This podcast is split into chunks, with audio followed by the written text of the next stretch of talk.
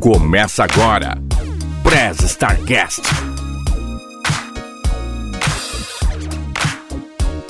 Ohayou, starteiros! Genki desu ka? Eu sou o Will Cunha, falando direto aqui de Saitama, no Japão, para o Prestardcast, a sua áudio revista digital feita do mundo para o mundo. E hoje não teremos mais integrantes aqui na bancada, porque ainda estão curtindo as merecidas férias, né? Aliás, feliz ano novo para você que está nos ouvindo, mesmo já sendo fevereiro, a data da publicação desse episódio. Aliás, eu não estarei aqui sozinho, porque não podemos esquecer da nossa estagiária robô mais eficiente que eu conheço, Neuza. Ohayou, galera!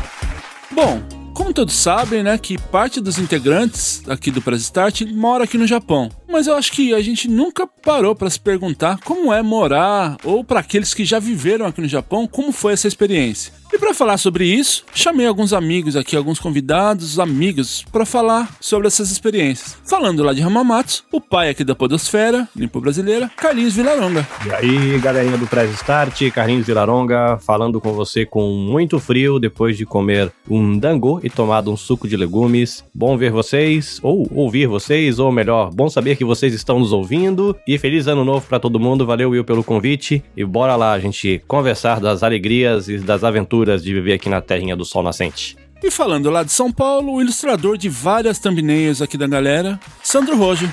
Ah, meus queridos, feliz ano novo, feliz 2024 e vamos fazer esse 2024 valer a pena, porque 2023 foi difícil, hein? É, concordo com você. Foi osso, foi osso.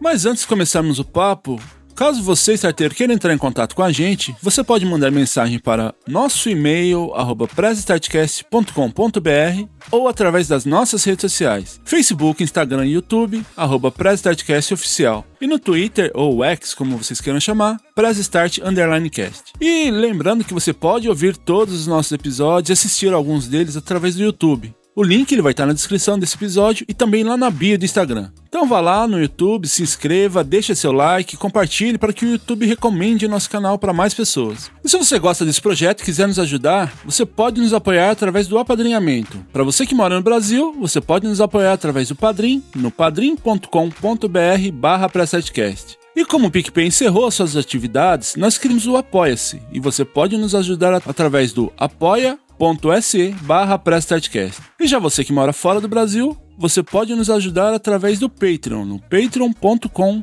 barra Então vá lá, escolha o plano que você acha melhor, mais interessante e apoie o Press Start para que a gente fique cada vez melhor. E se você não puder ajudar financeiramente, nos ajude a divulgar Press Start, indicando aquele episódio que você mais gosta para os amigos, familiares, para que mais pessoas ouçam, fazendo assim que a gente fique mais relevante para as marcas virem anunciar, patrocinar o Press Start. E eu gostaria de deixar aquele abraço de sempre para os nossos padrinhos, começando pela nossa madrinha Elaine Sato e os nossos padrinhos Ginji Keimochi e Masashi Noi. Muito obrigado pelo apoio de vocês. E por último, e não menos importante, eu gostaria de agradecer a nossa editora Drica. Se você estiver precisando de uma editora, entre em contato com a Drica no arroba Drica Sanches, Drica com K e Z no final. Eu vou deixar também o Instagram dela lá na descrição e na bio desse episódio, beleza?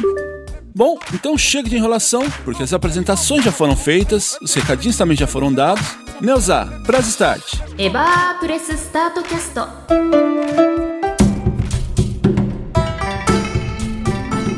Gostaria de começar perguntando para vocês, né, como que foi a essa decisão de terem vindo pro. Aliás, eu vou fazer uma pergunta mais direta, né? Começar pelo Sandro, que teve aqui e já voltou pro Brasil. Como que foi para você, Sandro, essa decisão de ter vindo pro Japão? Eu lembro que minha situação para ir pro Japão foi diferente do, da maioria do pessoal que tava indo na época, né? O pessoal tava indo para trabalhar, para construir a vida. Eu tava indo para me livrar de tudo aqui, para dar um tempo na minha vida no Brasil mesmo. Eu não tava afim de estudar, eu não tava afim de fazer nada. Então eu falei, puta, vou embora, vou trabalhar pro Japão, vou ter essa experiência de morar sozinho pela primeira vez na vida, tudo. E foi assim, tinha uns amigos que já, já trabalhavam aí no, no Japão. Comentei com eles a, a minha ideia de, de, trabalhar aí, né? E aí eles conversaram com o chefe e tudo foi se ajeitando, né? Então, tanto que eu fui contratado direto, né? Não teve empreiteira, não teve nada. Já fui direto para a empresa, já direto do Brasil para o Japão. Você já tinha noção de como era viver aqui ou para você foi tudo na surpresa chegando? Você tinha pesquisado antes, tinha visto, perguntado para as pessoas? Eu tinha parente, eu tinha os amigos que também estavam aí. Naquela época, assim, no, nos anos 90, que chegava pra gente assim: tudo vai ser uma desgraça. Não tem nada de bonzinho, não tem nada de bonito, não tem nada de glamouroso. Você vai comer o, pão que o diabo amassou. Então eu já fui com esse pensamento. Então tudo que veio de legal, para mim era um lucro assim maravilhoso, sabe? Porque eu já fui achando que ia ser ruim, né? Bem masoquista, né? Que é ir sabendo que é ruim, mas eu fui mesmo assim para ter essa experiência. E é bom porque eu cresci bastante, tomei bastante bronca e para mim assim é válido para a vida. Então não me arrependo uma vírgula. Assim, na minha questão, o que aconteceu comigo foi basicamente o que aconteceu com você, né? Principalmente dada a opinião das pessoas, que todo mundo fala, vixe, se aqui você já acha difícil, lá no Japão você vai, vai arroiar mais ainda, você vai sofrer mais ainda, que lá os caras, você respirou, você tem que estar trabalhando. Você não vive, só trabalha. Então, era sempre essas coisas assim né, nessa questão negativa. E se for para colocar algum arrependimento, hoje eu me arrependo de não ter vindo antes, de ter enfrentado esses desafios antes, né? Porque eu acho que eu já vim meio tarde para cá. Então, um pouco diferente do que você falou, né, Sandro? Eu vim com a intenção de como acho que todo descendente ou todo imigrante que vem para cá de ficar dois, três anos, juntar uma grana, voltar pro Brasil para investir em alguma coisa. E já tá quase fazendo 10 anos que tô aqui, né? Pouquinho diferente. Então o meu arrependimento seria de, de não ter vindo antes. E para você, Carlinhos? Bom, eu tava namorando com uma descendente de japoneses, no caso a minha esposa, atual e única esposa. Ah, que bonito isso. E a gente tinha casado já, o Matheus tinha nascido e os pais dela estavam aqui no Japão. E aí eles entraram em contato, era a época da bolha, isso era 2002 para 2003. E aí eles falaram, cara, vem para cá porque aqui tá bom, mesmo que você esteja numa empresa. Na época eu tava trabalhando para Brastemp e para Consul, na fábrica de, de lavadoras de roupa e de lavadoras de louça. Já tava no administrativo, tava falando, ah, mas mesmo que você consiga carreira aí, a coisa tá tão boa aqui que não vai compensar você lutar pela carreira aí. Larga tudo e vem para cá. Aí a gente veio, eles estavam lá em Kumamoto, lá no sul do Japão, tipo os gaúchos do Japão, lá embaixo. E a gente veio morar no meio, que seria tipo o sudeste do Japão, é, mais ou menos no meio, que é Hamamatsu. E não bem em Hamamatsu, é uma cidadezinha do lado, mas a placa do carro é de Hamamatsu, então dá para contar. A gente veio para essa região aqui, aqui, como tinha muito, a gente tinha um filho pequeno, né? O Matheus estava com um ano e dois meses, aí a, a empreiteira que estava contratando a gente, na verdade a sei lá, assessoria, falou: "Cara, eu não vou mandar vocês lá para a região onde tá a família da sua da sua esposa, porque vocês não fazem ideia como é o Japão, e lá não tem nada. Lá é tipo, não tem estrangeiro lá, não vai ninguém para lá, vocês não vão ter estrutura nenhuma, não vai ter apoio, não vai rolar. A gente não vai mandar. A gente queria, a gente cobrava, brigou, e eles não mandaram, acho que no final das contas foi até bom a gente acabou tendo mais oportunidade para cá, porque tem muito brasileiro, tem comida brasileira, tinha creche, escola. Por mais que não seja as 7 mil maravilhas do mundo, essas estruturas ajudaram a gente. E a gente acabou vindo para cá por conta disso, assim, a família dela estava aqui, a gente tinha boas referências, a gente tinha, é, a minha esposa já tinha morado aqui quando ela era criança, a família dos pais delas tinham morado aqui, voltaram pro Brasil, foi quando a gente começou a namorar, porque as famílias se conheciam desde que a gente era pequeno, e aí a gente é, ouviu, né, a sugestão dos pais e a gente acabou vindo para cá. Não acho que foi uma, uma decisão ruim não, foi até legal, teve seus perrengues, claro, mas a gente acabou se adaptando e estamos aqui há 20 anos já. O plano de vocês era para ficar indeterminado? Três anos, né? Era três anos, porque a gente era novo. Eu tinha 20. Quando eu vim pra cá, eu devia ter 25 mais ou menos. 24. 24 anos pra 25. Não, acho que era 24. 24 anos e a Raquel devia estar tá com 21 mais ou menos. Então a gente, ah, vamos. tinha casado, já tinha filho, nós não tinha feito faculdade, não tinha patrimônio. Eu falei, então a gente vai pra passar três anos lá e faz o que meus parentes fizeram no passado. Vai ficar três anos, vai juntar grana pra faculdade, vai juntar grana pra apartamento e volta. Só que aí você chega aqui, tem filho, tem. Aí, né, crise econômica mundial, tem terremoto, tem. E vai, vamos ficando, né? A gente acabou ficando. A gente chegou em 2003, né? A crise econômica já foi em 2008. Se for pensar, foi um pouquinho depois do nosso prazo. Aí bagunçou o coreto, né? Ô Sandro, você quando veio para cá, que você disse, não, não veio com essa intenção de vir para trabalhar, mas acabou ficando. Por quanto tempo você ficou aqui no Japão? Fiquei por três anos. Direto, sem, sem voltar? Foi um período bem curto, assim. Eu voltei mesmo porque eu ainda precisava terminar o colegial precisava ainda fazer faculdade. Eu fui mesmo para isso mesmo, assim, né? Eu já não, não fui com a intenção de ficar por muito tempo, né? Eu fui para dar um tempo mesmo na, nas coisas aqui no Brasil. Tava sentindo que eu tava indo para um caminho muito ruim, né? Então foi, um, foi bom para me conhecer, para me odiar um pouco. foi nesse sentimento mesmo, assim. Assim, depois que eu voltei, até pensei em voltar outras vezes, tudo, mas é, a vida aqui não, não vai deixando, né? E agora meus pais estão mais idosos, assim, também. Eu não tenho coragem de, de deixar agora também, né? Mas é aquilo. É, nunca diga não, talvez amanhã eu esteja batendo na porta de vocês aí, cafezinho no, em lata e falando, bora? Bora.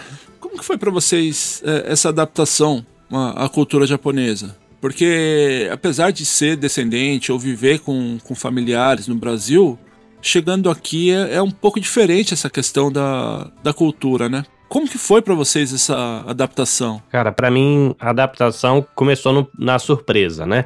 Eu já ouvi dizer que quando você tem uma experiência transcultural tem algumas fases, eu não vou lembrar quais são essas fases, mas é alguma coisa assim como a fase da surpresa, né, do encantamento com a nova cultura. Depois tem uma fase que começa uma fase de adaptação, que aí você vai entrar em crise, que você vai passar o encantamento e vai começar a perceber as diferenças que tem entre a sua cultura e a do outro, isso vai te deixar meio mal, e aí você vai ter um desesperozinho para querer voltar para sua cultura e depois você começa a fazer parte da cultura. Mas o meu primeiro choque assim que eu lembro foi quando eu desci do aeroporto e eu tenho muito uma questão com aromas, com cheiros. E eu dei aquela respirada assim, falei, caramba, isso aqui cheira diferente. Aí a Raquel, que já tinha morado aqui, ela riu ela não lembra desse comentário, mas ela falou assim: Nossa, cheiro de japonês, quanto tempo eu não sinto isso? Então, a primeira questão cultural que me chamou a atenção foi os cheiros. E eu nem sabia direito cheiro do que. Depois você descobre que tem a ver com os produtos de limpeza, sei lá. No Brasil você tem desinfetante de eucalipto com lavanda. Aqui os desinfetantes, quando você acha, é de laranja ou limão. No Brasil, né, sei lá, os perfumes costumam ser cítricos e amadeirados. Chega aqui você compra desodorante de laranja. É uns negócios pra gente é estranho, né? Sei lá, doce. A gente gosta muito de doce de morango no Brasil. Aqui eles fazem muita coisa com banana. E aí você acaba tendo essas diferenças. No primeiro, assim, para mim, na questão dos aromas. Aí depois, o segundo choque foi perceber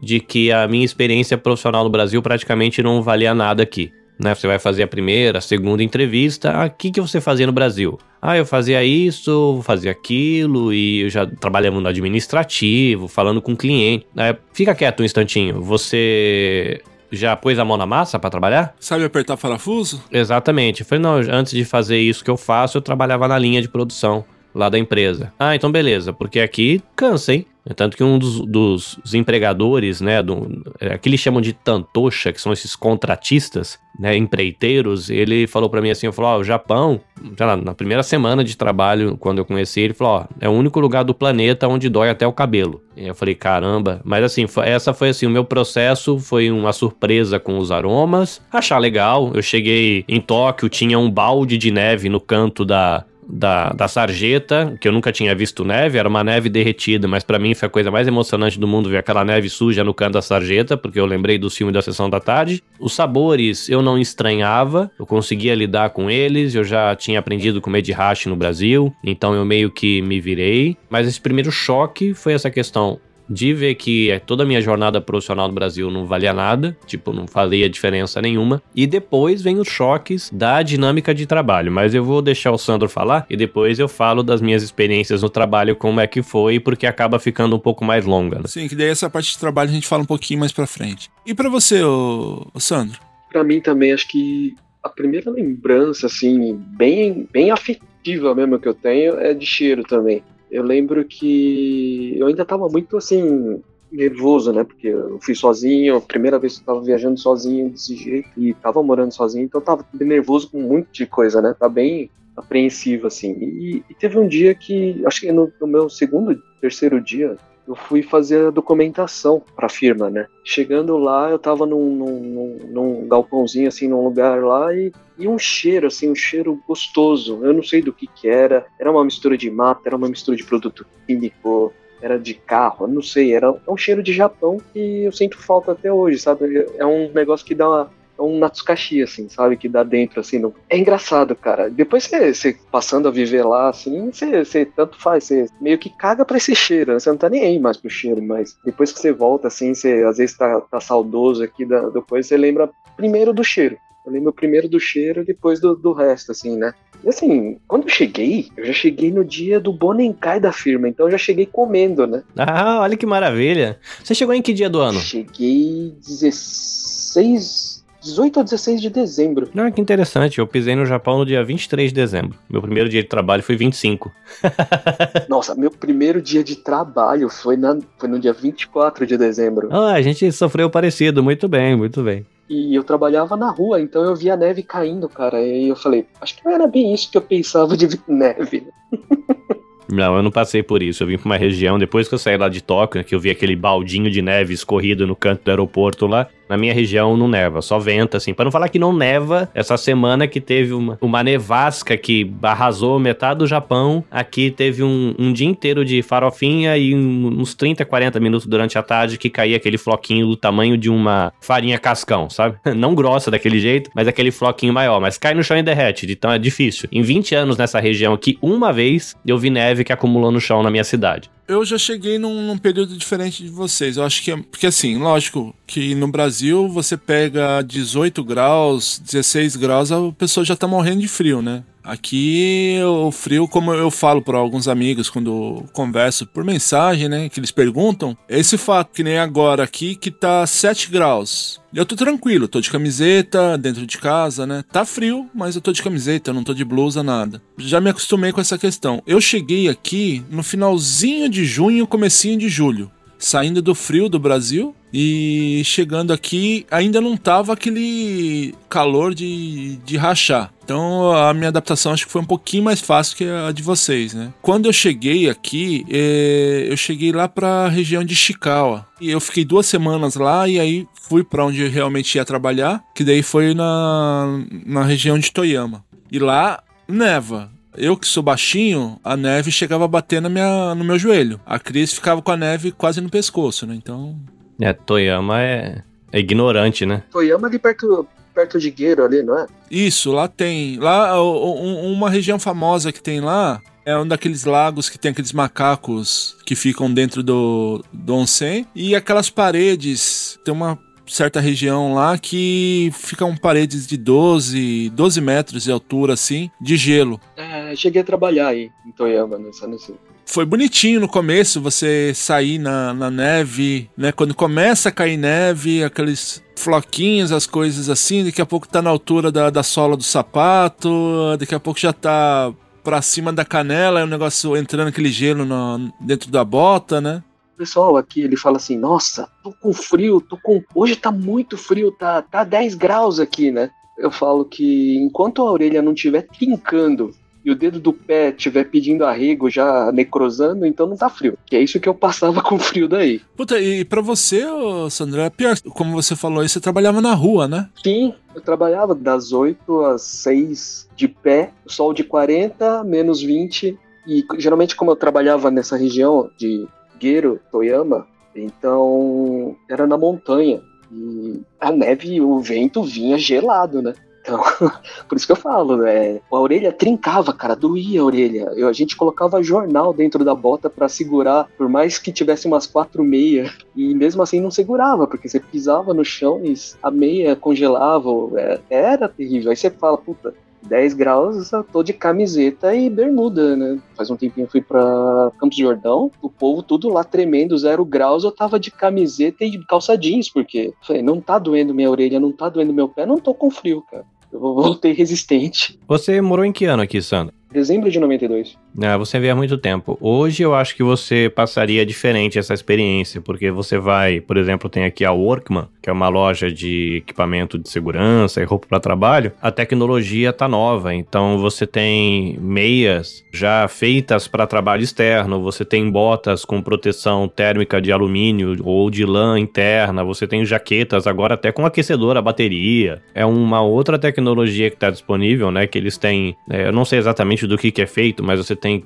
blusas, você tem aqueles sei lá, como é que chama aqueles cuecões no Brasil? Cirola. A cirola, né? Que é aquela cuecona que vai até no pé. Eu tenho uma aqui que eu uso na empilhadeira quando eu trabalhava no vento. Cara, se não tiver frio, você não consegue usar. Eu não sei o que, que tem aquela coisa. Ela é grossa e ela é feita com uma, um tecido doideira, assim, de, de, de esquentar, né? E tem camisetas, tem blusas, tá bem melhor agora para essa experiência do trabalhar na rua, né? Tem já um, uma tecnologia nova no mercado que eu acho que ajudaria você se fosse a sua época, né? É, o máximo que a gente tinha na época era aquele tipo saquinho de chá que você dava umas três batidas e esquentava, né? Ah, isso ainda tem. É, esse era o máximo. E só para você ter uma ideia, Carlinhos, essa região que o, que o Sandro estava comentando, a, ali em Toyama, a, a água, pelo menos na região onde eu morava, a água vinha da montanha. Então você não pagava água, você só pagava o tratamento de esgoto. E tinha uma certa época que. Sabe quando você vê aqueles videozinhos que a água tá caindo, ela começa a congelar? Era desse jeito na torneira. No verão você praticamente não precisava tomar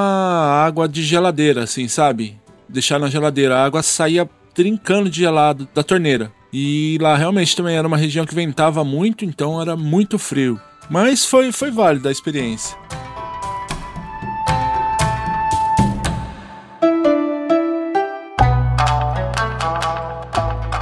Vocês já sabiam falar a língua, aprenderam aqui, aprenderam na raça, ou igual eu, assim, que não sabe falar e se vira na mímica? Cara, eu, quando eu tava namorando com a Raquel, eu aprendi o hiragana e o katakana, e eu sabia falar muitas poucas coisas. Muitas poucas coisas. É uma palavra maravilhosa essa frase. Fala do meu nome, eu acho que eu sabia falar a minha idade, é obrigado, dá licença, não passava disso. Né? E os números, eu acho. E aí eu cheguei na fábrica, a Raquel, ela estava toda travada, mas quando ela caiu aqui no ambiente, a mente dela lembrou, mesmo porque ela tinha ido para a escola, ela já tinha estudado aqui, então a mente dela acabou lembrando o que ela sabia de japonês e eu tive que aprender na mar. Os japoneses da última fábrica que eu trabalhei, que eu fiquei bastante tempo, foram acho que 17 anos lá, eles diziam que eu tinha nascido pela boca, que é uma expressão japonesa, acho que é equivalente ao falar pelos cotovelos. E eu comecei a ficar desesperado, porque eu preciso falar para sobreviver, e eu não conseguia falar, então eu tive que aprender na marra. Na época, que eu aprendi, assim, que eu me desenvolvi bastante, foi quando eu fui para essa fábrica, que eu fiquei 17 anos e estava trabalhando muito. A gente trabalhava das 7 da manhã até 8, 9, 10 horas da noite.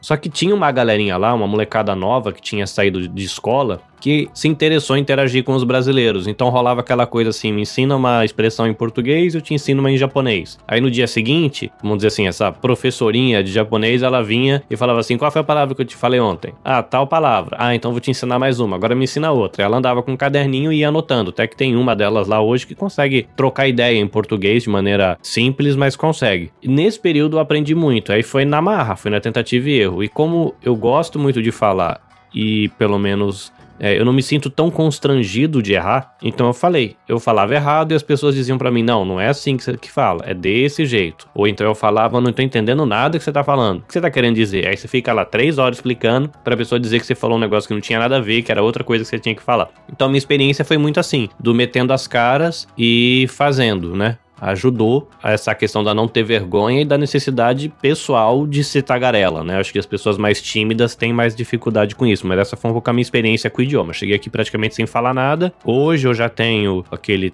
teste de proficiência N5, N4 e N3. Me viro para falar no telefone, coisa simples, me viram para resolver na, sei lá, com polícia, prefeitura, hospital, é, na fábrica que eu estava, eu era o intérprete da sessão. Então é, é, tranquilo, assim, eu já me comunico em nível razoável, intermediário, vamos colocar assim. Mas essa foi a minha experiência, né, com, com o idioma, no caso. Pra mim, assim, foi. Como eu tava bem novo ainda na época, né? Tava com 18 anos, então eu tava bem naquela timidez ainda. De, eu já não falava com as pessoas direito em português, né? Então imagina chegar a falar em japonês. Só que assim, eu já tinha feito aqui no Brasil, eu tinha feito Nihongaku, então é, problema de ler e escrever eu já não tinha esse problema. O problema era falar, né? Mas aí era uma coisa de timidez. E quando eu tentei falar, eu descobri que o Nihongo que eu falava, além de ser antigo, era de Fukuoka, que é a terra da minha mãe. Então o povo rachava o bico, porque eu falava algumas expressões de Fukuoka. Então eu comecei a ficar com mais vergonha ainda. Então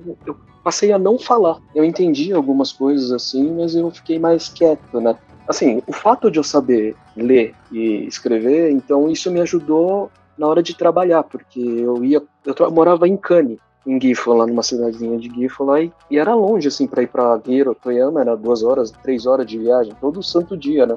E a gente tinha que ler placa, tudo, e o pessoal geralmente não sabia, então isso ficava ao meu cargo, né? De ler as placas, de saber onde que tá, tal. Hoje eu acho que já tem, deve ter mais fácil para localizar, mas tinha bastante coisa assim no interior que era tudo em Nihongo, em katakana, então o pessoal se perdia muito ali, né? Então eu já conseguia. Era uma coisa que supria essa falta, essa vergonha de falar em, em japonês, né? Então eu geralmente tinha a parte de. No final do dia a gente tinha que assinar um, um papel lá, um, que o chefe trazia pra gente para confirmar que trabalhou e tal. E geralmente eu que, que assinava esse negócio porque era, era tudo em kanji, né? Então era mais fácil, era mais rápido e a gente queria ir embora, então eu falava, vai lá, assina lá. E que nem agora, depois de tanto tempo que eu voltei e, e sem ter essa convivência com japoneses que falam japonês, né? Convivi, convivi aqui muito tempo com uma turma de japoneses que não, não sabia falar japonês, nada, né? Então eu acabei esquecendo muita coisa, né? Então isso eu sinto falta. Hoje em dia eu escuto, eu assisto uma novela, um desenho em japonês,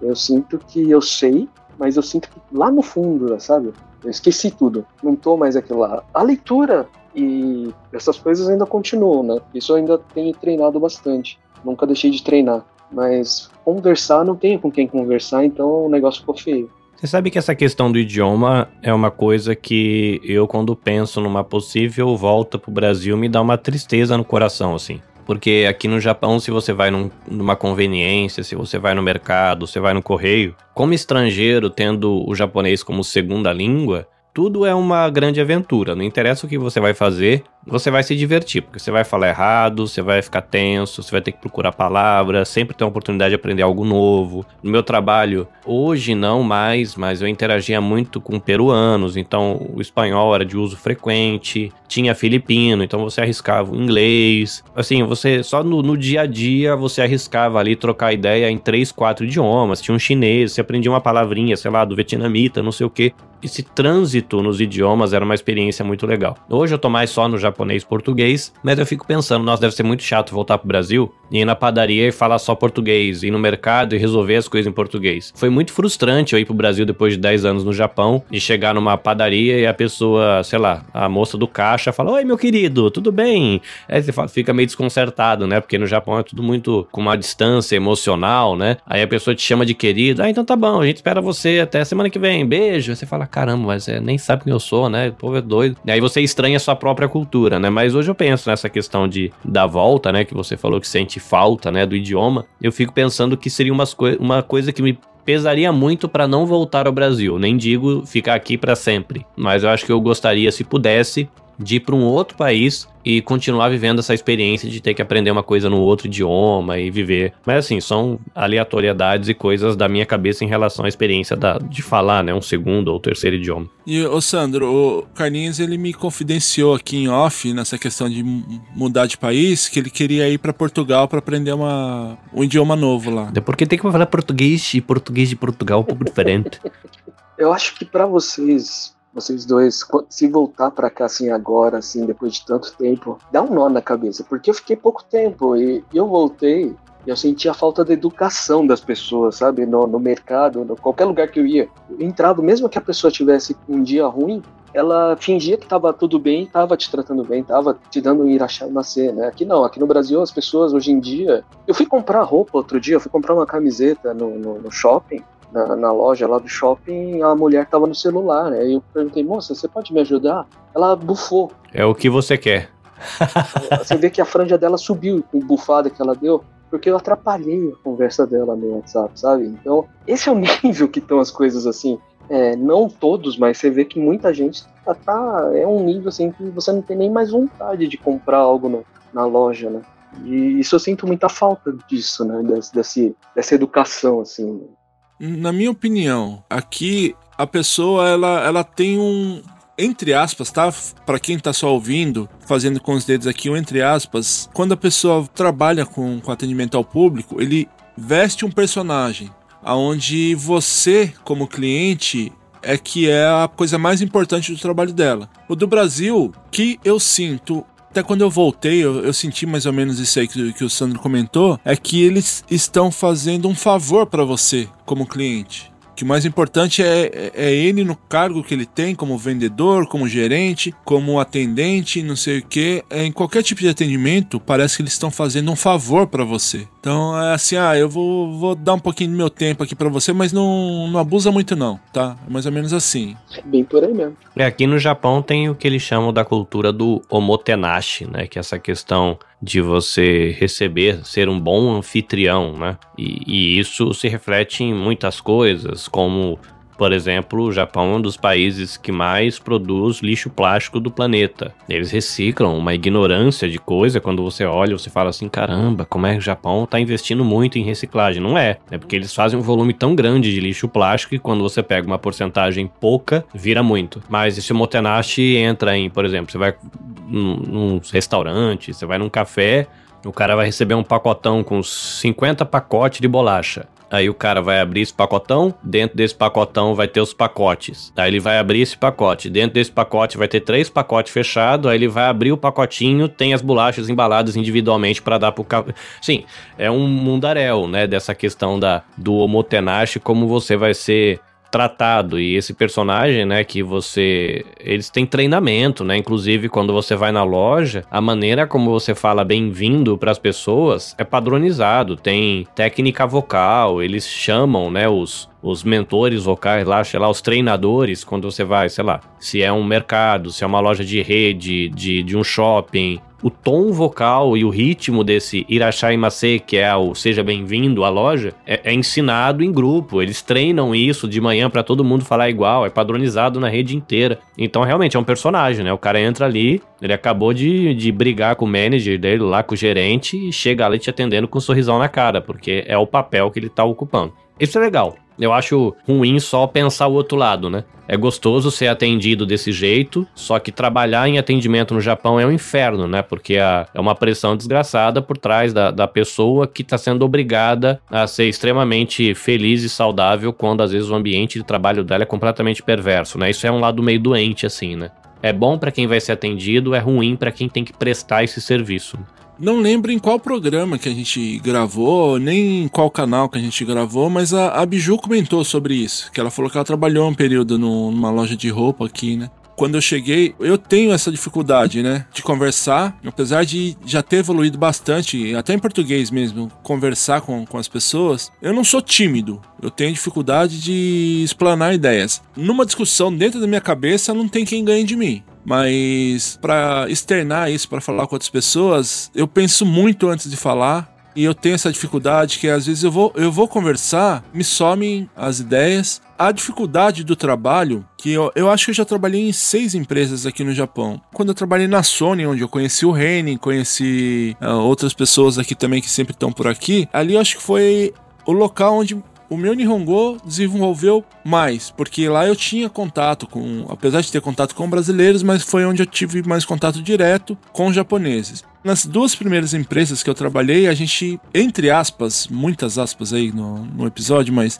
entre aspas, a gente era meio que proibido a falar com japoneses. Então, tudo que você tinha que resolver, você tinha que falar com seu chefe brasileiro, o chefe brasileiro resolvia com os trabalhadores japoneses. Então, isso dificultava o desenvolvimento da, do idioma. E aí, agora na empresa onde eu trabalho, é só eu e a Cris, de, de, brasileiro, o restante é tudo ou japonês ou de uma outra nacionalidade. O problema, para mim, a, a Cris ela tá desenvolvendo agora bem o Nihongo, porque daí ela tem que tratar com os japoneses, já que o, os chefes brasileiros ficam em outra unidade, então eles só vêm aqui para onde a gente trabalha quando realmente necessita vir, justamente pelo fato de ter só dois brasileiros na, na empresa, né? E o que dificulta para mim é que o, o meu local de trabalho é um local isolado. Eu tenho contato com os outros japoneses, tudo, mas o dia todo, enquanto tá no ritmo de trabalho, é...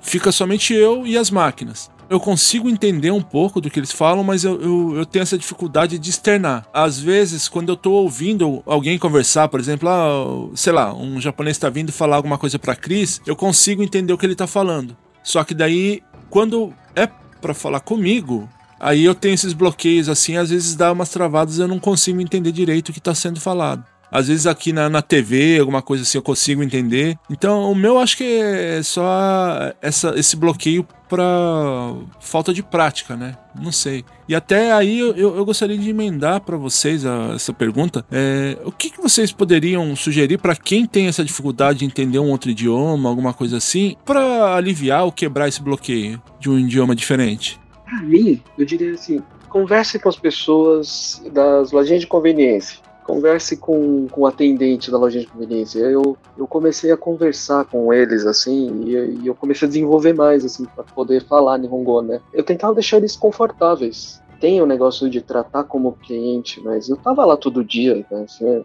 você não precisa ser mais tão formal comigo. Você, eu tentava deixar eles mais tranquilos, mais, mais sossegados, assim. Então isso liberava um pouco deles para poder conversar e isso me ajudava bastante também, né? Eu acho que não, não se apegar tanto assim é, no básico no japonês. Eles não, não, não, não, não viam problema assim de errar.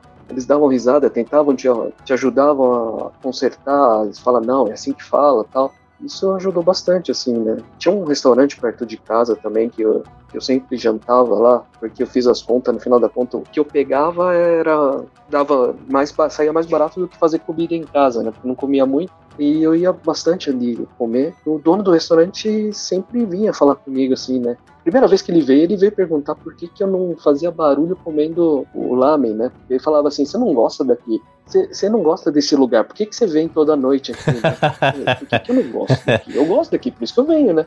Não, você não faz barulho, né? Eu falei, puta, como que eu vou explicar isso, né?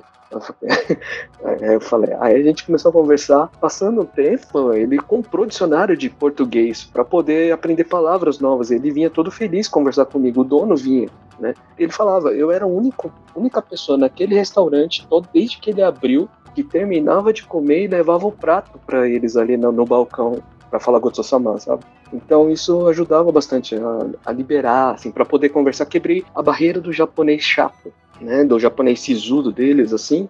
E isso me ajudou bastante para para poder. Então, acho que as pessoas também poderiam tentar quebrar um pouco dessa barreira e ser mais amigáveis com, com eles. Alguns não merecem, lógico, mas tentar quebrar isso aí acho que ajuda bastante. Viu?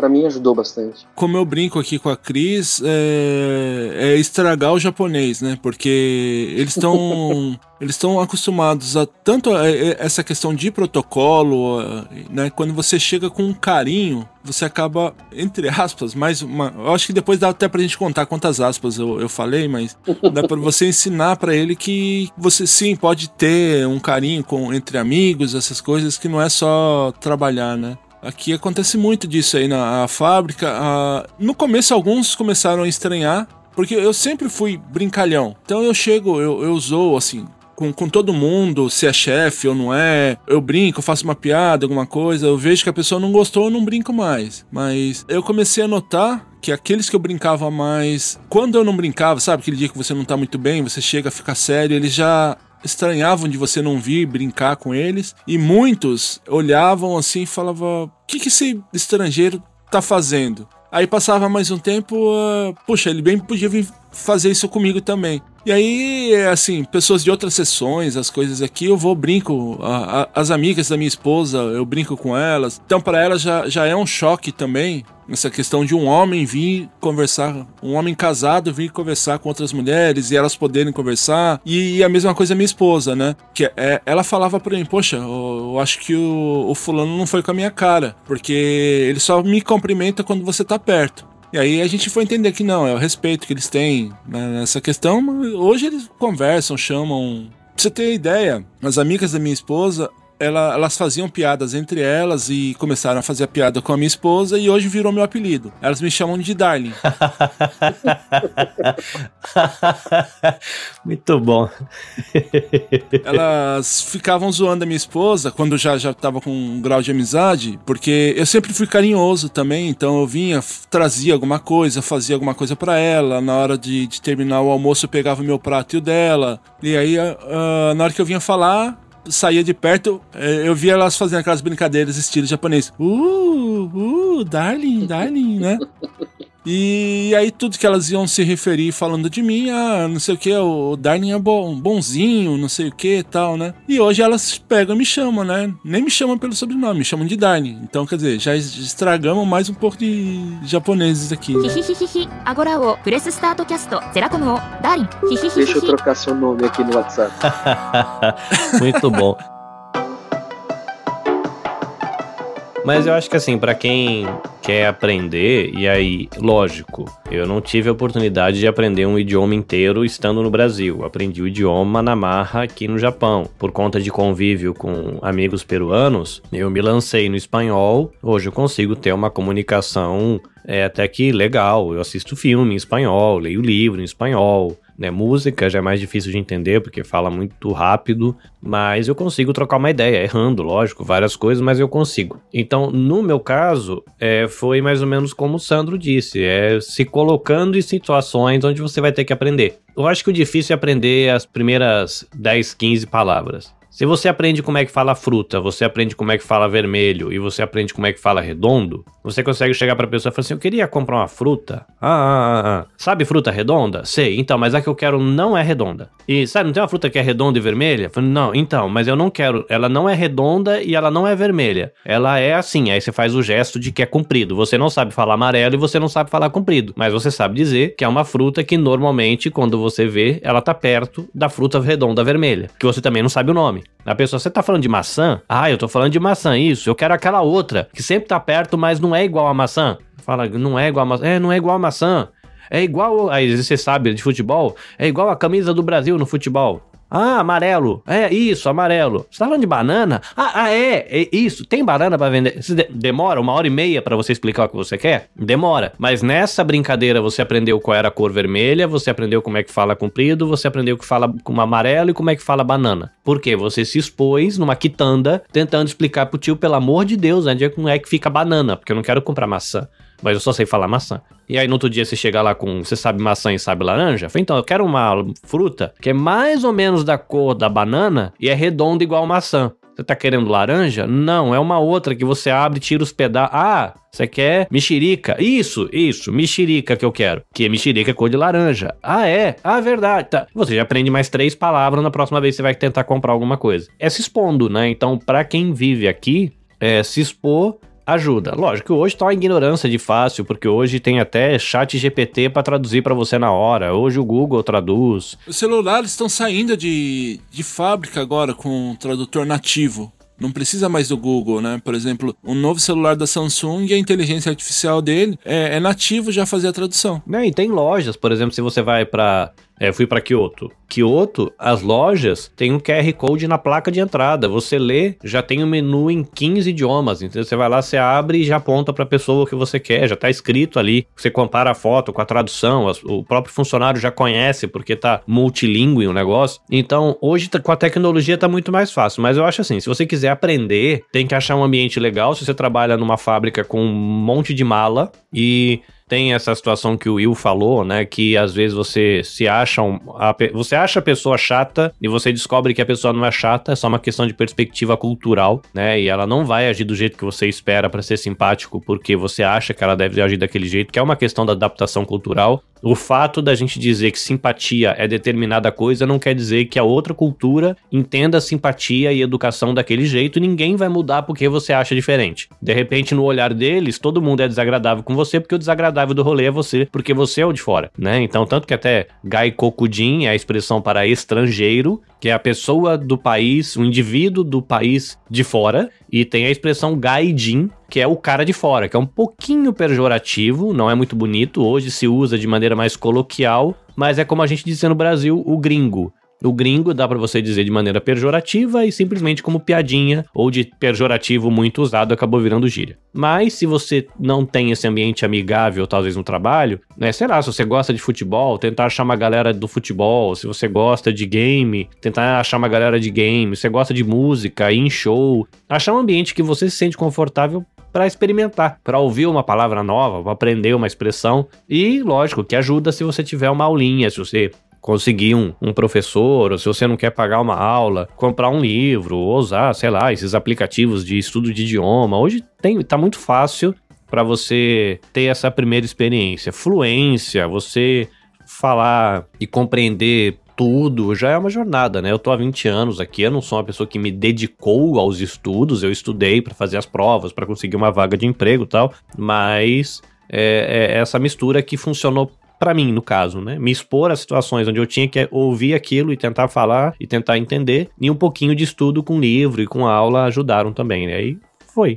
E, e também se, se forçar um pouquinho, né? A, a aprender, a passar né? Não, não levar em consideração essa questão de, ah, eu vou passar por um analfabeto ou, sei lá, vou passar por ridículo. Não, é meio que engolir um pouco esse orgulho e. Porque assim, querendo ou não, você está aprendendo a fazer essas coisas. Você não, não sabe, então você tem que passar por isso. Né? Will, e vamos lá. Não é uma questão de orgulho. A gente chega no país analfabeto. É, a verdade é essa. A gente não gosta de sentir analfabeto porque eu acho que na nossa cultura isso tem um peso muito ruim. Sim. Ah, eu sou um aldu. É, eu não consigo ler uma placa. Qual que é o nome disso?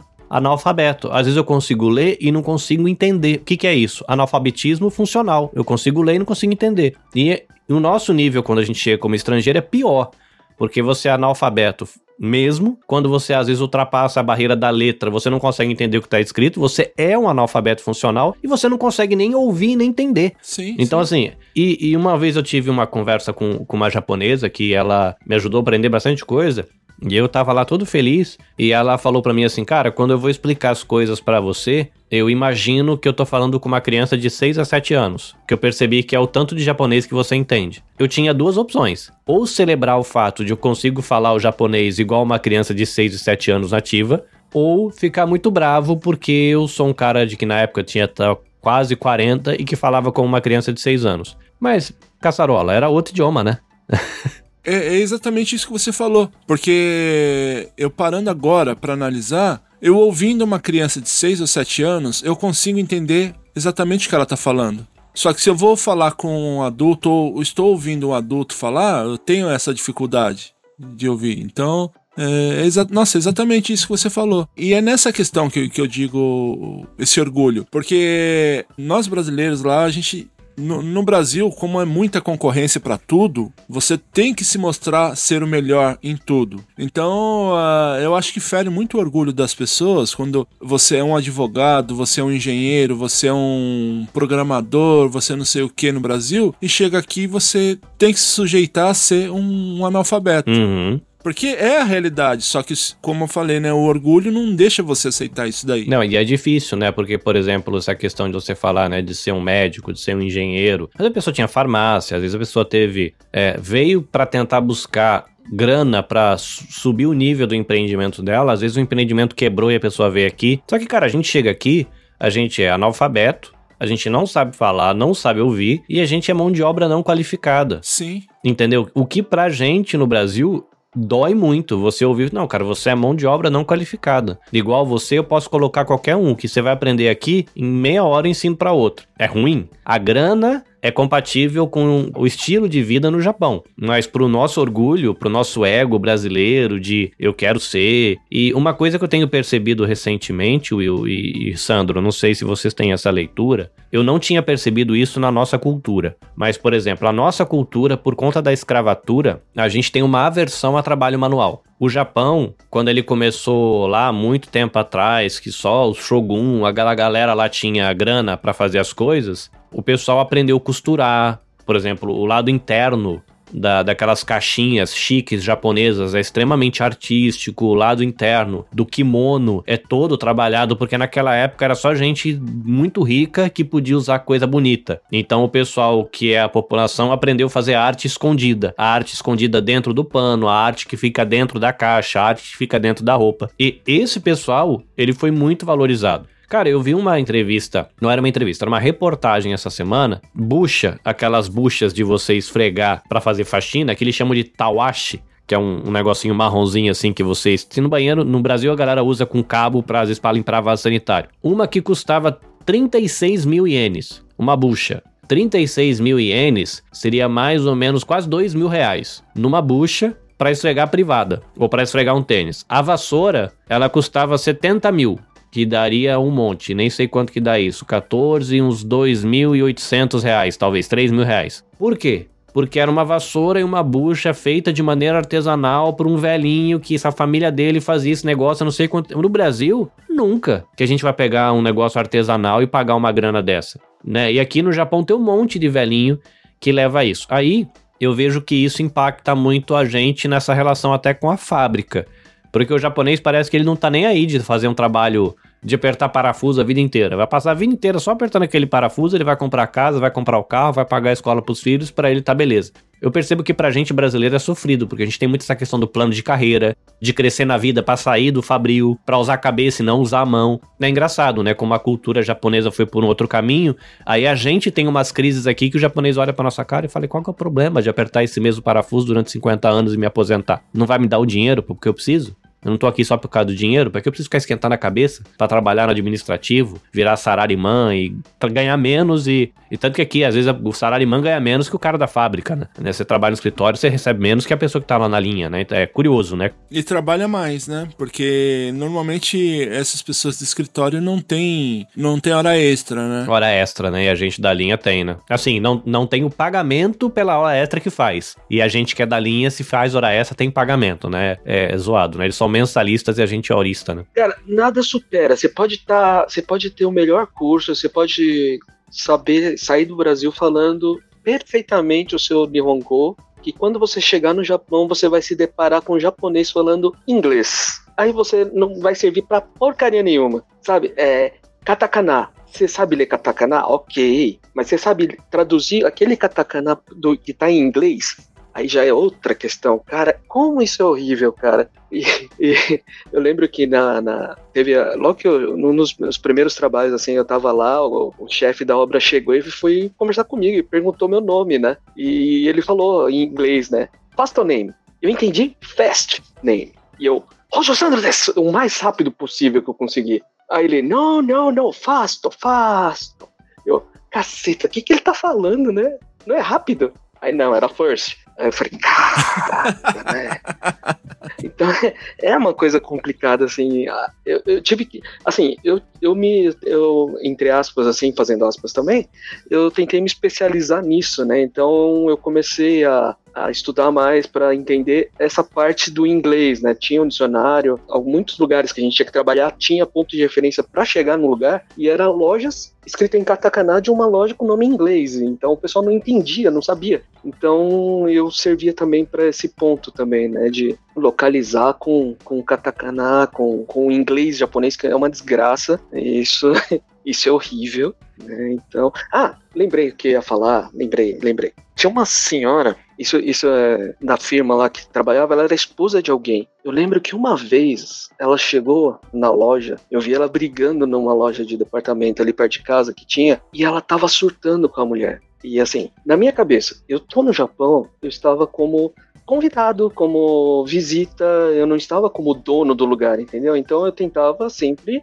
me pôr como uma pessoa que está visitando. Então, tentava fazer menos sujeira possível, tentava fazer menos bagunça possível. E a mulher gritando na loja de departamento, ela falou: Eu sou brasileira e você se vire para entender o que eu tô falando sou japonesa idiota, sabe? E isso me deixou muito chocado nessa época, assim, eu falei, e perguntando para algumas pessoas, na, naquela época eles falaram, isso é, parece louco, mas é mais normal do que você pensa, né? Muita gente vem e vem com esse discurso assim, né? Tipo, eu tô aqui, você que se vire, porque no Brasil eu sou uma médica, eu sou uma advogada, por que, que eu tenho que parar para estudar o seu idioma? Você que tem que me respeitar. Você é só uma vendedora, sabe? Esse tipo de discurso era terrível ali. Tinha bastante, viu? E realmente, isso, é, isso ainda tem. Ainda tem, né? Mas é, é, assim, é um tema que a gente, se vocês quiserem, a gente pode até um dia marcar para gravar e falar sobre essas diferenças culturais. Mas eu, eu, isso aí não é uma exclusividade do brasileiro, porque eu já vi estrangeiros de outra nacionalidade fazendo isso aqui no, no Japão. E se achar mais importante e porque a pessoa é vendedora ou um atendente de, de restaurante ou não sei o que e falar, não, você tem a obrigação de me entender. E não, muitos falam, ah, você é paga pau de japonês. Não, eu tenho só um pouco de noção. Porque uma coisa é você tá no seu país e alguém vir no seu país e te obrigar a falar, porque é isso que o brasileiro faz no Brasil. Vem um americano, você se força a falar a língua dele para você entender o que ele tá falando. E acha que isso daí é uma obrigação em todos os países. Então, quando você vai para fora, ah, tem que aprender o português, você tem que saber o português para falar comigo. Mas não, você tá entrando numa cultura diferente, você tá entrando num, uh, num idioma diferente, você tem que se forçar a aprender cultura, as coisas e, e se adaptar à região onde você mora. Você está ouvindo S-Starcast, sua revista digital do mundo para o mundo. Aproveitar, né, que já tá, a gente já tá quase para encerrar, mas fazer uma outra pergunta aqui para vocês. A pergunta é praticamente a mesma, o contexto é, é, diferente, tá? Na hora que eu fizer a pergunta vocês vão entender. Porque o Sandro, ele tá no Brasil, o Carlinhos está aqui agora, né? O que, que você sente falta, no caso do Carlinhos, o que, que você sente falta do Brasil, né? E você, ô, ô Sandro, o que, que você sente falta daqui do Japão? Falta do Brasil. Eu acho que o primeiro é o contato mais próximo com família, primo, tio, é, irmão, sobrinho. Essas coisas fazem falta, queira ou não queira, por mais que você tente manter um contato online, você acaba ficando um estranho, porque você não, não participa da, da vida das pessoas, né? Você fica sabendo depois o que acontece, mas você não participa da vida das pessoas. Então acho que essa questão da proximidade com família e amigos é, sente falta. Talvez a questão do lado médico, a maneira de cuidar de, de da saúde, a maneira de cuidar da, sei lá, da, da, arcada dentária, a perspectiva que o brasileiro e a medicina, né, praticada no Brasil tem, é, a gente sente falta, porque a gente tá acostumado com isso. E eu acho que comida, né, cara, eu sinto muita falta de, sei lá, goiaba vermelha, comer uma siriguela, determinados, sei lá, coisas que são do dia a dia, né, ir na, na esquina e pedir uma garapa com limão e depois comer um pastel, ainda que tem um monte aqui, né, de, de coisas nesse sentido, mas é, é diferente, né? Então acho que em primeiro nível, assim, a questão família e amigos. É, eu colocaria num segundo nível, assim, esses sabores, em especial frutas, que eu tenho vontade de comer com mais frequência e você não vai achar aqui. E depois essa questão do, do jeito de fazer medicina e fazer odontologia e sei lá. Às vezes dá diferença no que você tem de expectativa, como vai ser a, a conduta do médico, e não é bem assim que eles fazem por aqui. Né? Isso dá um pouco de diferença para mim. Eu acho que são coisas que eu sinto falta. Essa questão médica, inclusive, até o, entre aspas, mais uma entre aspas aqui, o mau atendimento do Brasil, em certos casos, é, é, é, superior ao bom atendimento aqui do Japão, né? Essa questão do, do brasileiro ter que se inventar, se reinventar, né? Se colocar numa prateleira acima, acaba se sobrepondo a, ao mesmismo da, das coisas aqui do Japão. E, e para você aí, Rojo? Para mim é o, é simples, assim. É, que eu mais sinto falta é de poder caminhar, assim, andar de bicicleta. É, eu saía de bike muitas vezes assim de noite para andar, para pegar o vento na cara, às vezes estava friozinho assim, eu saía de para andar mesmo, eu pegava, enchia a, mochila de, de, latinha de café e saía para andar, coisa que aqui é impensável fazer, né? Se eu fizer isso, eu não sei nem se eu volto, mas aqui em Guarulhos o negócio tá feio. Eu sinto muita falta de ter essa liberdade, sabe? De, sei lá, eu deu 11 horas da noite pegar uma bike e sair pela rua, sabe? Eu morava no, em Cannes, era uma cidade interior, e era bem sossegado, era bem gostoso, era o cheiro, assim, era gostoso, e andar de noite era gostoso, sabe? Eu sinto falta disso, assim, muito. Desde que eu, que eu pisei aqui de volta, eu não sabia que eu, isso era tão importante para mim, e eu descobri isso depois que eu voltei pro Brasil. É uma liberdade que eu não tinha aqui. E eu sinto falta também de limpeza, cara. Da, da, de coisa limpa, sabe? De, de, de, de putz, aqui tem lixo até dentro do elevador aqui do prédio, cara, é onde eu moro, sabe? Isso me incomoda demais, assim. É, você vê a pessoa, ela come e joga pela janela do carro, esse tipo de coisa me incomoda demais. E isso eu sinto falta, porque aí eu não tinha esse problema, né? Não, pelo menos o que eu sempre via perto de mim, na época, não tinha isso, né? Então, essa limpeza de não ter uma lata de lixo por perto, põe no bolso, põe dentro da mochila, depois você joga, né?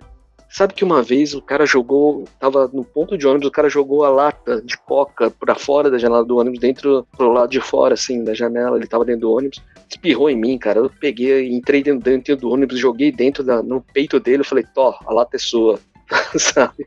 Já, já tava chegando no nível que eu não tava aguentando mais essa, essa porquice, mas é um jeito, né? Não tem jeito, não tem, não tem como mudar, né? Então a gente só tenta fechar os olhos e, e ficar na saudade do Japão e fechar os olhos para as coisas que acontecem aqui, né? Senão a gente fica louco, a gente ou apanha ou morre Então, deixa passar hoje em dia, né? E o engraçado dessa questão do lixo, Sandra, que nem você estava falando aí, que nem aí no Brasil, praticamente em qualquer lugar você acha duas, três, quatro cestinhas de lixo pela rua e o pessoal joga no chão. E aqui no Japão você não acha lixo. É assim, são. dá para contar no, no, nos dedos assim em uma avenida quantas coisas de lixo tem. E mesmo assim, várias vezes você não pode jogar, porque aquele lixo não é seu, aquele cesto de lixo não é seu. É de uma residência, alguém de alguma, alguma outra pessoa. E você não acha lixo na rua. Isso aí realmente é um, uma coisa que eu não sei se eu me consigo me adaptar de novo chegando aí no Brasil. Você sabe que quando eu voltei, tiraram sarro de mim, né? Porque eu não. Eu guardava o lixo na mochila quando não tinha onde jogar e o povo tirava sarro. Pô, joga ali no canto, né? Só que não. não é assim que funciona, né?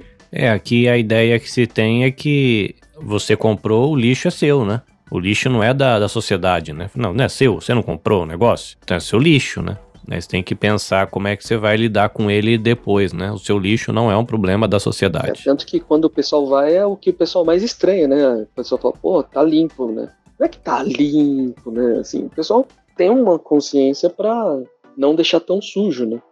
E fazendo a, a pergunta ao contrário, o que, que você não sente falta? Eu não sinto falta dos dias de obra para fazer asfalto, cara. Porque, cara, a gente trabalhava, era 40, ah, geralmente quando fazia asfalto tava 40 graus, tinha o asfalto quente que chegava com os caminhões e a gente é, tinha que fazer a segurança do pessoal que fazia o asfalto e, e, a gente tinha que ficar do lado do asfalto molinho ali, do, do coisa. Cara, isso era um calor desgraçado, cara. Eu não sinto falta nenhuma disso. Isso é uma coisa que eu não sinto falta. Eu não sinto falta também do meu alarme, que tocava de manhã, porque tinha muita raiva dele. Era um alarmezinho barulhento, desgramento. Eu não sinto falta. não sinto falta nenhuma dele também. E acho que é isso. Não tem muita coisa assim pra listar, assim, do que eu não sentiria falta. Mas basicamente é isso. É, eu acho que eu não sinto falta da, da violência, né? Que a gente pode reclamar de bastante coisa, mas essa parte pelo menos é mais tranquilo, então eu não sinto falta da, da violência. E eu acho que eu não sinto falta de entender as treta política e o que tá rolando no noticiário. Lógico, né? Que eu sei que é, ser um cidadão e é nesse, a gente precisa ser político no sentido de entender para que lado tá indo a nação e saber qual é o seu papel no rolê e tal, mas às vezes acaba sendo muito estressante quando você percebe que tem coisas que poderiam ser diferentes e você, você se sente incapaz de gerar algum tipo de mudança ou de, mesmo olhando pessoas que estão tentando fazer diferente, não ter sucesso naquilo. Então, às vezes tá aqui, você assistir um noticiário, você não entender o que tá rolando, às vezes é bom. Acho que gera um nível de tensão e estresse que é bom, né? Não entender, né? Você não tem esse nível de tensão e estresse. Às vezes eu pego, começo a ouvir notícias do Brasil para tempos em tempos, de meses em meses, saber um pouco como é que tá rolando, o que, que tá rolando a política, qual que é o cenário econômico e tal. Ah, você passa uns dois meses ouvindo, você começa a ficar estressado, aí eu já abandono né, para uma questão de saúde mental, né? Como eu tô aqui no Japão, não adianta eu ficar vivendo as dores do Brasil, eu tenho que escolher quais dores viver para não ficar maluco, né? Então acho que essas são duas questões, né? A, a, segurança ou a falta de segurança, que eu não sinto falta, e de entender tudo que tá rolando na economia e na política. É, o que o pessoal precisa entender também que não é porque o político do Japão é melhor. O político do Japão é tão filha da mãe quanto do Brasil, é tão ruim quanto do Brasil, né? Então não, eles fazem umas coisas assim que você fica doido também. Então você tem esse você esquenta com aí, você esquenta com aqui, com as coisas políticas dos dois lugares, assim, não tem jeito, né? Uhum. Então você tem que dar uma aliviada mesmo pra, pra realmente não ficar doido, né? É questão de sanidade mental, né? É, uma vez eu quase apanhei daquele, né, do povo de, daqueles caras né, que fica nacionalista, não tem? Que fica na rua com, com... Ah, tem. Agora é bem mais raro, mas aqui na região, especialmente em feriados, tem aquela galera do ônibus preto, né? Nossa, cara, uma vez eu precisava, a gente, eu tava num lugar, precisava fechar rua e eles estavam atrapalhando. Eu falaram, vai lá, pede pra sair. Eu falei, pô, foi difícil, cara. Os caras queriam bater em mim. Eu falei, eita. Mas é nada que um grito de um brasileiro com um palavrão bem falado que não, não, não arregale os olhos de alguém, né? Em português mesmo, com aquele grito bem alto. É, eu, eu quando eu cheguei no Japão, a há 20 anos atrás, a galera falou, cara, se estiver sozinho na rua e você vê esses ônibus, ele é um ônibus inteiro preto, pelo menos aqui na minha região, né? São os ultranacionalistas, eles não gostam de estrangeiro. Sei lá, quando tem feriado, eles passam aqui no centro de Hamamatsu com um megafone ligado em cima do ônibus e com placas dizendo para os estrangeiros voltar para suas casas. Acho que eles não sabem fazer conta, né? Não perceberam que se a gente for embora, esse negócio afunda. O mais bizarro é que tem DKC que defende, né? Não, que é, mas é, é falta de raciocínio. É, não, e eu entendo, assim, entendo, vamos lá. Dá para entender o posicionamento dessa galera partindo do seguinte ponto. Eles são Shimagumi. Foi uma expressão que eu aprendi recentemente que faz muito sentido. Shima é ilha. E Gumi é tipo turma, galera. Então, eles são um povo de uma ilha que viveram isolado, mantendo a cultura deles praticamente intacta por centenas de anos. Depois que eles perderam a guerra, que os estrangeiros puderam vir, vir para cá e rolou essa coisa mais de integração internacional, cara, a cultura japonesa tá dissolvendo. Ainda que eles mandaram a cultura deles pro mundo inteiro, aqui dentro, aqueles costumes que sempre foram mantidos, aquele estilão, né? A gente estava falando, né, de, de no contato com essa outra cultura, você às vezes não entender porque eles têm certa postura, ou a gente não entender e você julgar que a pessoa não gosta de você, ou que você, a pessoa não é educada tal. Eles mantiveram essa essa linha de conduta por centenas de anos. Aí entra um monte de estrangeiro e começa a dissolver, porque, sei lá, no Brasil, qual é a cultura do Brasil? Não dá pra saber. É tudo misturado. Tem, um, tem um, dos lugares que é mais indígena, tem uns lugares que é mais africano, tem uns lugares que é mais alemão, mais japonês, mais chinês. Mas o que, que dá para falar de que é cultura brasileira? A gente não tem isso. É difícil pra gente entender um povo que tenha isso. E eles têm. Então dá por esse perspectiva cultural, dá para entender o ranço que essa galera tem de ver aquilo que eles sempre entenderam como certo e correto. É, no Brasil, sei lá, é a treta que a galera fala de fundamentalistas religiosos. Ah, essa galera aí faz tudo sempre do jeito que fez e vira aquela tensão toda de coisas que querem que mude e a galera mais conservadora que diz que não deve mudar. Então, por esse lado, você consegue entender né, um fundamentalista, um ultranacionalista japonês. Mas, por outro lado, são desagradáveis né? Você é constrangedor, você tá na rua e o cara gritando pra sua cara, vai embora pra sua casa, sendo que você tá aqui fazendo dinheiro para eles e o país se sustenta porque a gente tá aqui, porque se todo mundo for embora, esse país quebra, porque eles não têm mão de obra para tocar o próprio país. Então, por lado cultural até que é compreensível, pelo lado econômico é meio besta, porque acho que eles não conseguem entender o país onde eles estão morando, né? Não sei que eles queiram viver comendo arroz e alga e nabo, né? Porque não tem muita coisa mais no Japão, né? Que é produzida aqui, né, Will? Você vai comprar, sei lá, comida é produzida na China. Você vai comprar eletrônico é produzido na China. Você vai comprar roupa é produzida no Vietnã ou na China. Mas aqui não produz quase nada mais. Você vai comer carne, vem do, do Canadá ou de, da Austrália. Da Austrália. É, bem, bem por aí mesmo. Para a gente finalizar, né, para não, não perder a essência aqui do Press Start, chegou a hora dos perrengues. Conta pra gente aí os perrengues que vocês já passaram, ou pelo idioma, ou pela coisa da cultura, ou simplesmente por, por passar mesmo. Eu comi comida de gato. Eu confesso. Sério que você comeu atum? Eu já citei isso, o pessoal acha que é mentira. Você comeu aquele atum de gato? Assim, eu, eu desde pequeno eu sou um cara que como Gohan com latinha de atum. Eu abro a latinha, misturo com Gohan. Pra mim, isso é, é melhor do que uma churrascada, sabe? Desde pequeno é assim. E quando eu fui pro Japão, né, vira e mexe, eu tava comendo Gohan com latinha de atum lá, abria, pá, pô. Um belo dia acabou a latinha de atum. Eu falei, vou no, no, no, aqui no Lawson, aqui do lado, na lojinha de conveniência, eu vou comprar. Cheguei lá, não tinha. Falei, cara, não tem, então deixa eu procurar outra coisa para poder comer. Só que eu achei uma latinha que tinha um peixe. Ok, latinha, peixe, atum vou comer, vou comprar. Comprei, tô lá comendo uma marca diferente, tá um gosto esquisito. Mas eu falei, ah, é, deve ser da marca, né? Ok, tô no Japão, né? Tem umas coisas diferentes aqui e tal. E tô lá comendo e olhando a latinha, eu falei, pô, esse candy aqui eu já vi de algum lugar. Aí você começa a olhar, aí você vai comendo. Aí daqui a pouco eu falei, peraí, esse candy aqui é de gato. Aí eu comecei ali direito ali, puta, comida de gato. E era tarde, eu já tinha comido metade da lata já. Mas o gosto era bom, pelo menos? Uma curiosidade era diferente. Não vou dizer que era ruim, não vou dizer que era bom, mas não comprei mais. Depois eu sofri um bullying, porque viram a, lat... viram a latinha. bom, não comprei mais, seria interessante. Não, eu vou fazer receita, vou ensinar aqui, fazer um canal no Insta para fazer receita de ação de gato. O pior é que viram a latinha no, no, na cesta de lixo e contaram na firma, né? Depois todo mundo me zoando porque eu comi comida de gato, né? mas você não é o único, eu já tinha ouvido essa história, não de você, de gente que no desespero de encontrar as coisas, é que as pessoas talvez não entendam entendam. É, como é que pode o cara comprar uma comida, uma ração de gato e comer achando que é comida. É porque a lógica de arrumar gôndola aqui no Japão é diferente. Então, Uhum. às vezes, sei lá, tem um produto que fica do lado do café no Brasil. Aí Você vai achar lá do lado da farinha, numa outra prateleira lá do outro lado. Na hora que você tá no desespero, tentando achar o negócio, dando volta no mercado feito besta, na hora que você vê a lata, você cata a lata e fala, "É, achei. Você nem para pra prestar atenção de que ela tá no lado, ou na prateleira que do lado tem biscoito pra cachorro, que tem ração pra cachorro, que tem comida pra peixe. Às vezes tá na ponta da gôndola, em promoção, ou tá num lugar diferente. A pessoa que me contou essa história foi assim: ela passou, tava na, na frente, né, no canto da gôndola, e ela pegou. Só que ela não viu que ela era o canto da gôndola de ração animal da, do mercado ou da farmácia, né? E aí passou. Mas tem essa questão, né? Não é. Você não foi o único a fa- fazer essa proeza de comer atum achando que. de gato achando que era de gente, né? Não, mas e você já tomou suco de pó?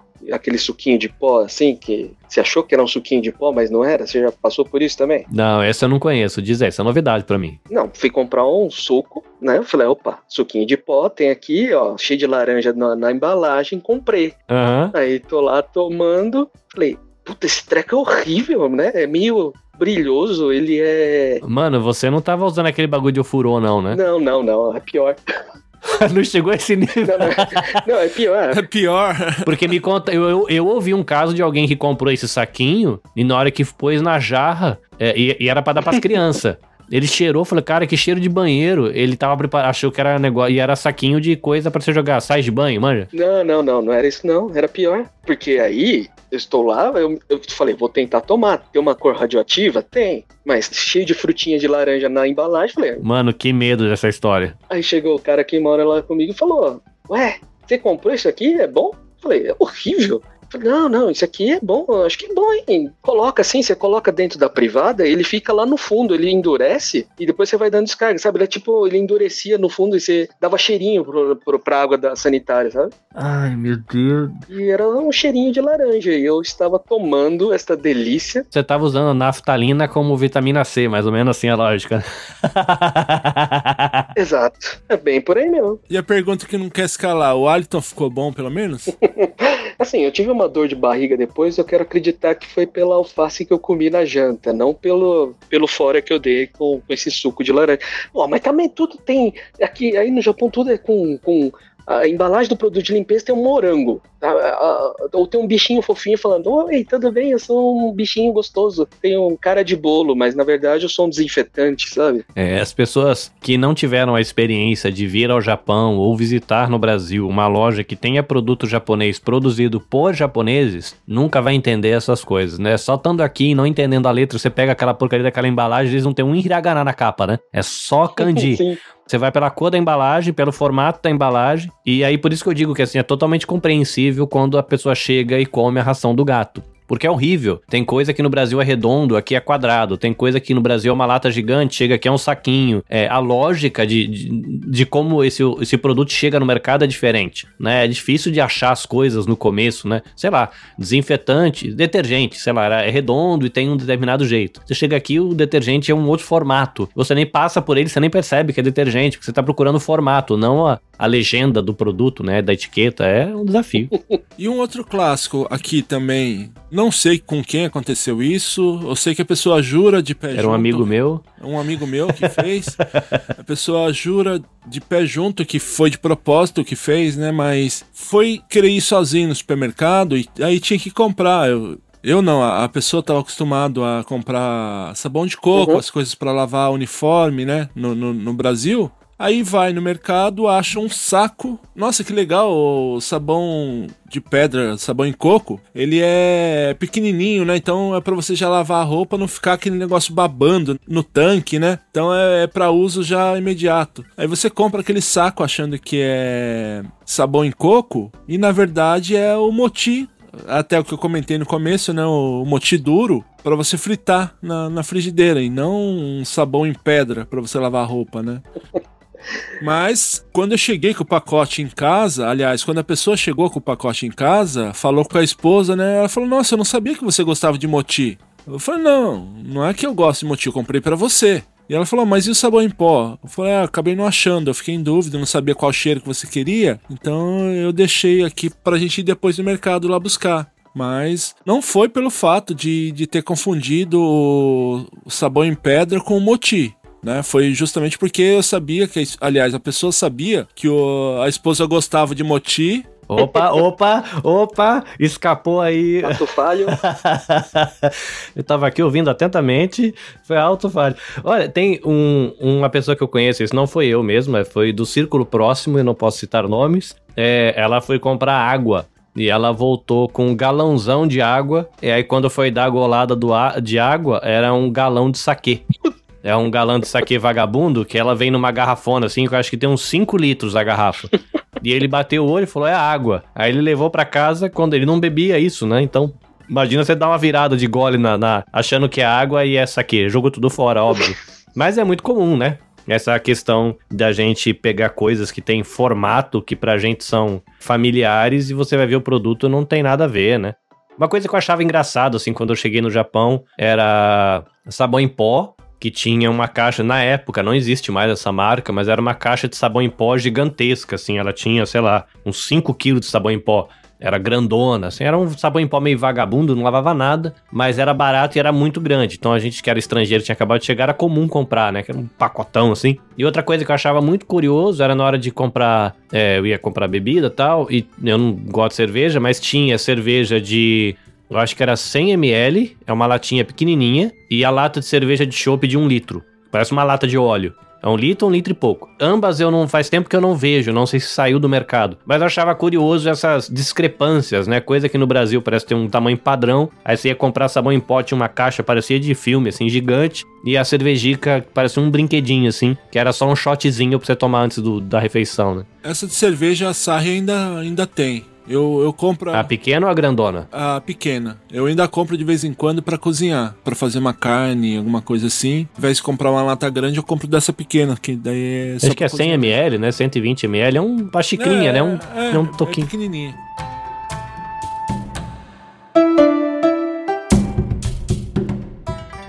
E agora, Pra gente finalizar mesmo, eu queria perguntar para vocês, né, qual dica que vocês dariam às pessoas que pensam em, em vir para o Japão? Eu diria para, primeiro lugar, para você estar sendo visita nesse lugar. Então, respeite o que tem que ser respeitado, né? Tem coisa que você não vai aceitar mesmo, mas tenta respeitar. Você é visita, cara. Você, você não é o dono do lugar. Então, tenta ser, se adaptar ao que está acontecendo à sua volta, sabe? Não tenta impor a sua cultura num lugar onde não, não, não, não tem sentido isso, sabe? E não tem medo de errar quando, quando você for falar japonês com alguém, alguma coisa, não tenha o medo de errar. Eles não, não se importam com isso, assim. Pelo menos o povo do interior, não sei. Pessoal mais lá pra canto de assim, não sei. Mas o povo do interior, eles gostavam, eles davam risada, eles gostavam de ensinar o jeito certo para falar, né, do coisa. Então, não precisa ter vergonha das coisas assim. Eles até acham legais assim. Tinha uma senhorinha que falava: "Eu gosto de ver brasileiro falando é, japonês porque é gostoso ver que tá indo para fora daqui, né?"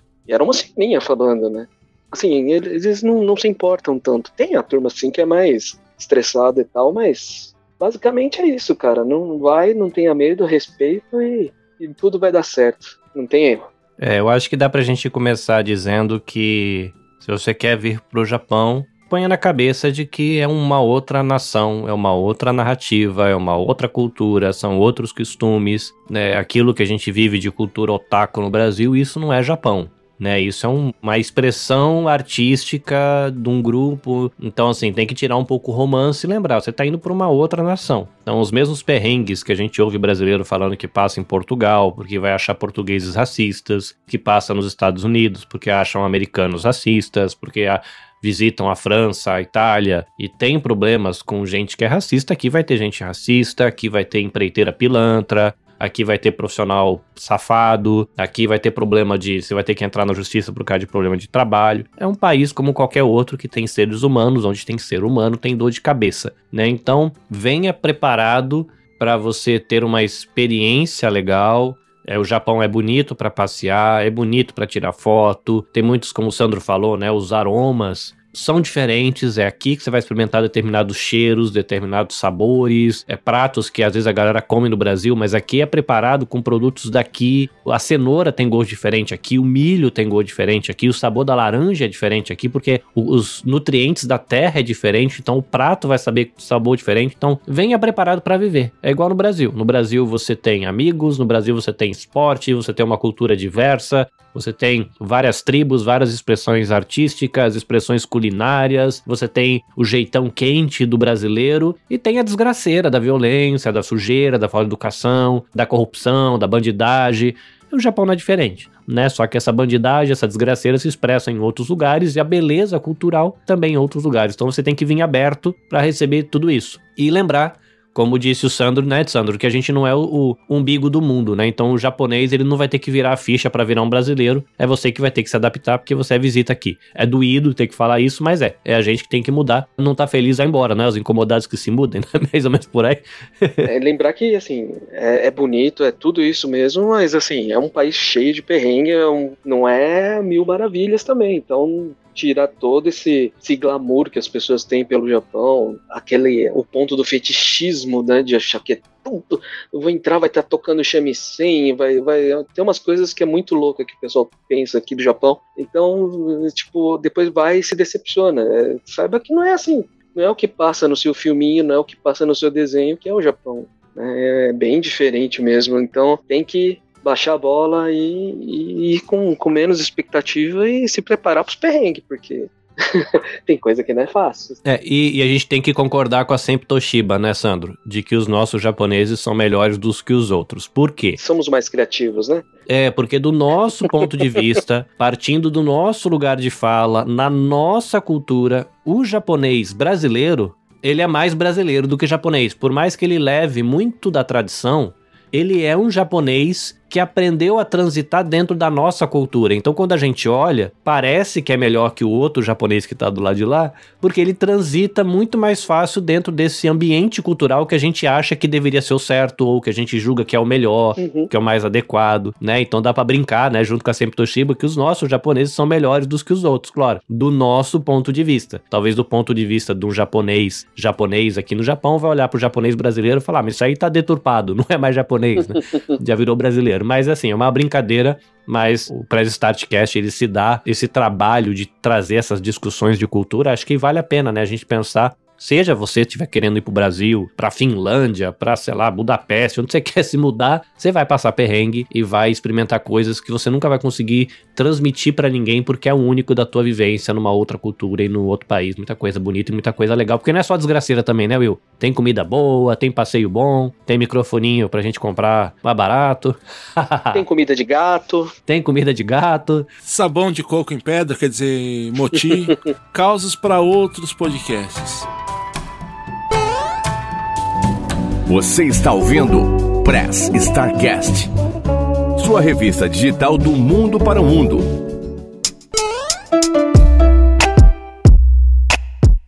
Bom, como vocês puderam ouvir aí, né, a gente trouxe um pouquinho das nossas experiências, falando um pouquinho sobre como foi viver aqui no Japão ou como é para nós viver aqui no Japão. E se você gostou disso daí, deixa lá uma mensagem pra gente lá que a gente faz a gente vai fazer mais episódios falando daqui do Japão e também de outros lugares do mundo, né? Já dando um spoilerzinho aí, logo logo aí vem uma um episódio falando de, de Dubai ou dos Emirados Árabes lá, a gente já está em processo de gravação. Logo logo vem um episódio falando sobre essa região também.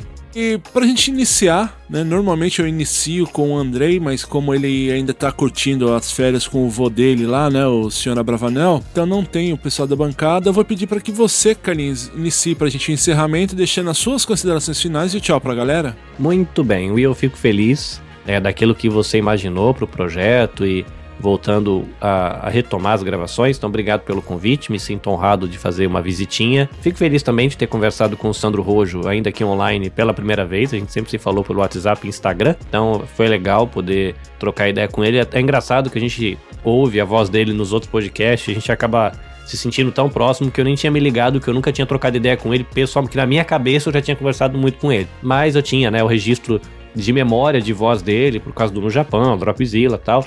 E hoje eu pude conversar com ele, então foi bem legal. Pra galera que quiser conhecer um pouquinho das minhas aventuras aqui com produção de conteúdo, é anabecastjp no Instagram. E se você tiver um interesse um pouquinho mais de aleatoriedades, no TikTok, arroba Carlinhos Vilaronga. Lá entra um pouquinho do meu trabalho e um pouquinho de um cara que não é descendente de japonês andando no Japão e postando daquilo que lhe chama atenção. Pode ser um parafuso num poste, pode ser um, uma pombinha na praça, aí você vai ver de tudo ali, que não sou o eu empreendedor de conteúdo digital, mas o eu, cidadão, andando pelo Japão. Mas, de qualquer maneira, arroba JP. E eu já deixo a propaganda aqui, dá uma forcinha pra galera aí, arroba podnipobr, pra conhecer os outros podcasts da comunidade brasileira no Japão e dá uma força também para quando a gente produzir eventos online, para você receber conteúdo produzido pelo coletivo. Valeu, Will, obrigadão. Sandro, muito obrigado aí também pela sua presença, tá até tarde aí com a gente, relembrando as coisas, ou sei lá, dando gatilhos e outras aí, né? Brigadão mesmo pelo papo. Eu vou pedir que você deixe aí as suas considerações finais e o tchau pra galera. Gente, eu agradeço demais pela companhia. Will, Carlinhos, muito bom conversar com vocês, sempre muito bom. Eu admiro vocês dois pra caramba, então participar disso aqui foi uma honra. Obrigado mesmo aí pelo convite. E é bom, é bom conversar, lembrar as coisas assim, né? Eu fui embora já faz um tempo do Japão, mas eu tenho uma, bastante amigos que ficaram, então eu me mantenho toda semana, estou me atualizando desde aquela época. É, lugares eu ainda, ainda frequento pelo Google Maps, pelos lugares que eu ia aí no Japão. Então, poder conversar com vocês assim é, dá um ânimo a mais também, né? Mesmo assim, um dia, eu sei que se um dia eu voltar para aí, eu sei que eu vou ter bastante amigos aí para poder visitar, coisa que eu não tinha nos anos 90 quando eu fui, e hoje eu sei que eu posso aí visitar muita gente, vocês, eu posso bater na porta de vocês para falar, oh, vamos sair para comer, vamos, vamos tomar um café, vamos comer uma comida de gato aí que eu comprei umas latinhas muito boa aqui. e assim, é, obrigado mesmo sempre, obrigado pela acolhida. E é o primeiro que eu tô gravando esse ano, assim, cara, é muito bom, é muito gostoso. Eu tô com saudade de vocês. Esse, esse começo de ano tô meio carente de vocês, porque tá todo mundo em silêncio, vocês estão ocupados demais no começo do ano. Então eu sinto falta de vocês, do Vitão, da, da Biju, do povo, assim, todo. Eu sinto muito. Ixi, falei da Biju, hein? Acho que ela vai. Tem que fazer essa média, né? Vai nada, a Biju ela gosta do, do biscoito dela lá. E, e bom pra dar um ânimo para eles voltarem a, a gravar, porque estão numa rotina corrida demais lá. Eu acho que esse janeiro todo mundo entrou em pausa, né, Will? Eu não. Da nossa Ah, o seu tá direto, né? Com, com encólicas, Sim, entrou agora de brano e tá diretão. Mas o resto da galera, acho que todo mundo, né? Do Natal até agora no final da segunda quinzena de janeiro, final de janeiro, tá todo mundo em pausa. Eu retomei o meu semana passada. A galera tá voltando agora. Acho que daqui a pouco agita de novo, né? Sim, sim. Eu vou, a gente vai, vai fomentar de novo isso daí. Mas continuando aí, o Sandro. O Sandro acho que percebeu, né, que juntar o Carlinhos e eu aqui é difícil do convidado falar.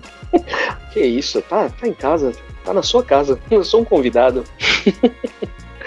Eu só não gosto de gravar com o Henning, porque o Henning, toda vez que eu gravo com ele, ele para pra comer. cara, toda vez ele come alguma coisa. A esposa dele traz comida e ele fica comendo enquanto a gente tá gravando. Eu acho isso horrível, cara.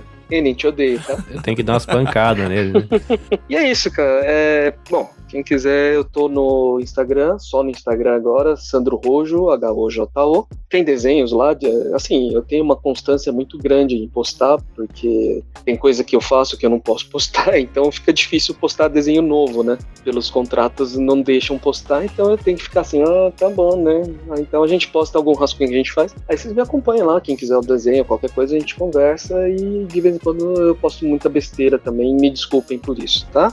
Gente, obrigado mesmo pela companhia. Bom 2024 para vocês, para a família de vocês, para todo mundo aqui da Podosfera Nipo Brasileira e para os ouvintes do Prestart. Antes só de finalizar aí, ô Sandro, eu tenho uma reclamação para fazer com você. Que nem no, no anúncio que eu falei, que você faz as thumbnails de, de toda a galera aqui, o Press Start eu acho que é o único podcast que você não fez a capa ainda, hein? Fica aí a denúncia. Faremos. Mas você, você sabe que você é o que, eu- é o que dá mais trabalho de desenhar, porque você é o maior de todos, né? Ah, já vem. Tá até economizando, tá juntando grana pra tinta. Sabia que, que não ia finalizar o episódio sem bullying, mas... Mas não é um bullying, isso é inveja. Eu tenho 1,65m, pô. Cê- Cara, eu sempre imaginei você maior. Ah, eu sou maior de lado, né? Eu, quando fui encontrar a primeira vez o Vitão, o Vitão olhou pra minha cara e falou: Nossa, você é baixinho. Que o Vitão tem 1,80m e lá vai cacetado. O Vitão é grande, né? O, o Yanryu também é grande, né? Tem mais de 1,80m. O Yu é fora da, da, da- Não sabe brincar, né? Quase 2 metros. Mas é, eu imaginava você um cara grandão, assim, tipo o Yanryu ou Vitão. Não, eu sou baixinho, sou pequenininho, pô. Sou um, um jovem, eu sou um duende, eu sou um- quase um, um hobbit. Praticamente é o mestre lá, eu esqueci o nome, o mestre do Shiryu, mestre ancião. Tô chegando lá, que você sabe, né? Você fica velho, você fica roxo no Japão, né? Então eu sou, eu tô chegando lá. O, o Roger é praticamente o mestre ancião.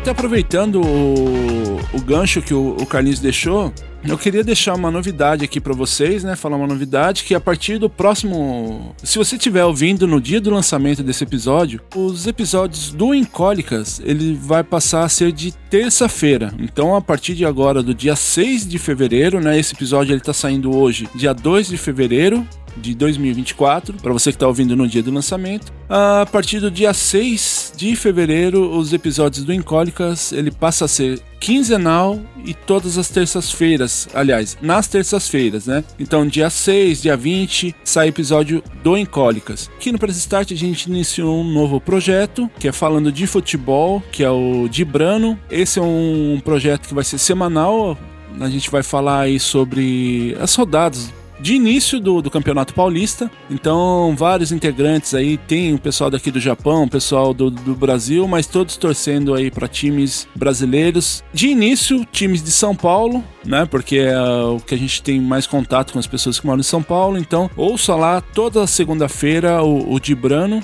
Vai sair para quem mora no Brasil aí por volta das 10 da manhã, meio-dia, toda segunda-feira um episódio novo sobre a rodada de início agora do Campeonato Paulista. E também os episódios do Geek Wars, que o Matheus e o Gui lá estão mandando muito bem lá, falando do- desse papo geek e outro, outras coisas aí de cultura pop. Então ouça lá também. E de vez em quando a gente. Porque esse é um outro projeto que esse eu quero dar uma atenção a mais para ele na, na questão de vídeo, que é o Quinta B. A gente vai vir com novidades aí, então. Só que esse daí vai continuar saindo de sexta-feira, fazendo um kotai, como a gente fala aqui, com o Press Start. Então ouça aí, a gente tá aí fazendo vários projetos para você ouvir aqui no Press Start. Por isso que é muito importante, se você estiver gostando, considere aí se tornar um padrinho do Press Start aqui. Se você estiver no Brasil, você pode nos apadrinhar através do Padrim ou agora também do Apoia-se. E se você estiver fora do Brasil, através do Patreon.